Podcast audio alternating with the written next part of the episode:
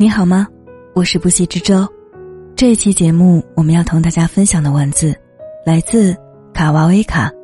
最好的友情，各自忙乱，互相牵挂。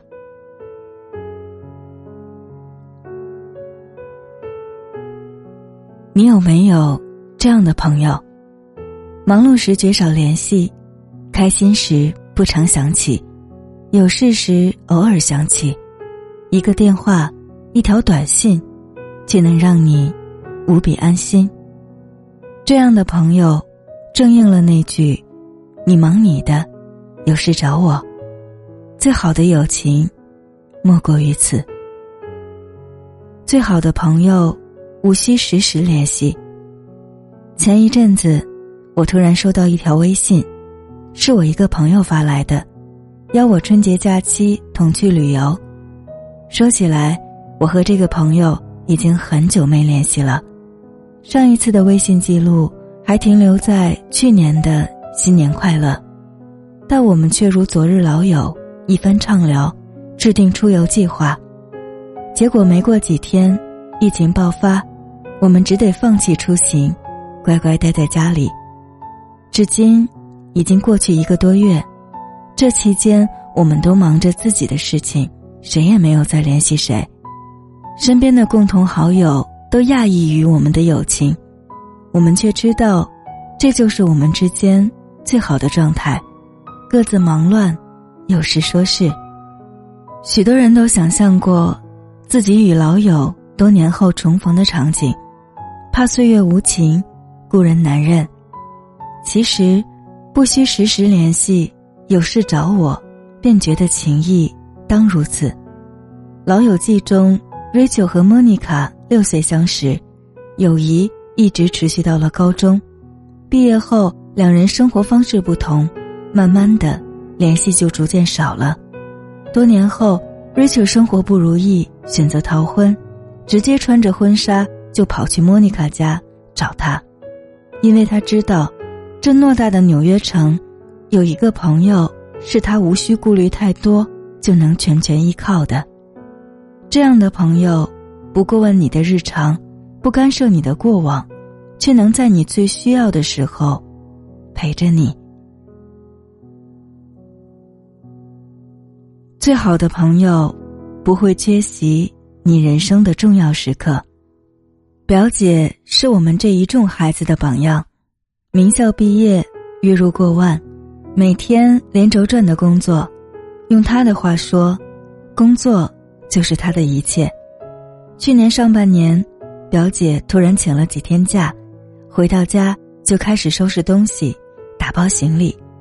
问他上哪儿去，只听表姐说去当伴娘。这话一出，大家更惊了。表姐平时忙到没朋友，上哪儿去当伴娘？表姐才细细给我们说了她的那位朋友。表姐和朋友是高中同学。关系一直很好，却在临毕业的时候闹了矛盾，高考完后就没了联系。后来表姐在大学失恋了，再加上那段时间临近考研，双重压力下，表姐几近崩溃。当时最先想到的，却是高中那位朋友。表姐主动给他打了电话，朋友知道表姐的情况后，二话不说，当即。买了最早的票，去学校找他。那段黑暗的日子，是那个朋友不断安慰他、照顾他的生活。后来考研成功上岸，表姐也说多亏了那个朋友。但经过多年，两人的生活轨迹早已交错。那一次之后，他们也都回到了自己的生活轨道。前几天，表姐接到电话。听到那位朋友要结婚了，赶忙调整了自己的工作计划，就为了能赶去给那朋友当伴娘。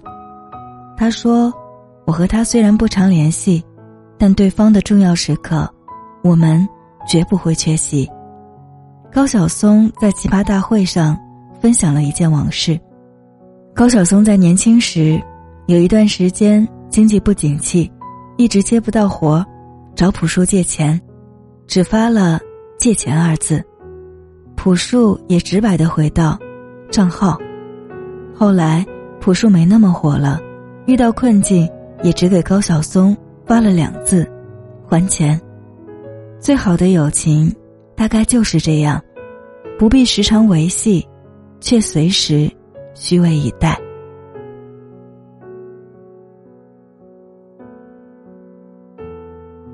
最好的朋友，即使不同路，也同心。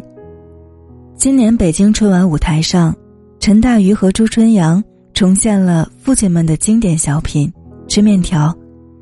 当镜头切到台下坐在一起。眼含热泪的陈佩斯和朱时茂时，网友们也无限感慨这二位的神仙友谊。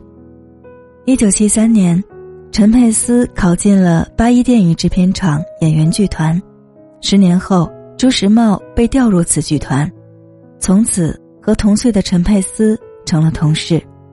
在一九八四年的央视春晚联欢晚会上，陈佩斯和朱时茂凭借小品《吃面条》。一举成名，他们成为最默契的搭档，在荧屏上创下无数经典。一九九八年，两人以《王爷与邮差》作为谢幕作品，告别了春晚舞台。此后，陈佩斯在话剧舞台找到了自己的一片天，朱时茂则转型做起了影视制作。合作多年的伙伴开始为各自的事业奋斗，直到十一年后。朱时茂导演喜剧电影《戒烟不戒酒》，找到老搭档陈佩斯，两个人重新汇聚，而陈佩斯的客串成了全片一大亮点。有些路，注定要一个人走，你不必同行。如果遇到了风雨，借一把伞，足矣。如今，两位一同坐在台下，泪光闪烁。我想。不只是为这一场经典重现，更是感慨与身旁老友的这段时光吧。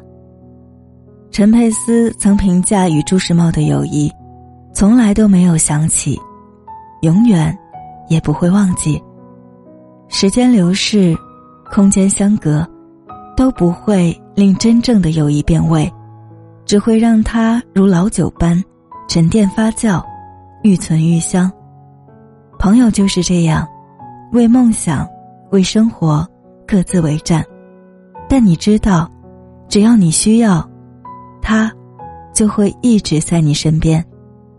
天南海北，希望你记得，你忙你的，有事找我。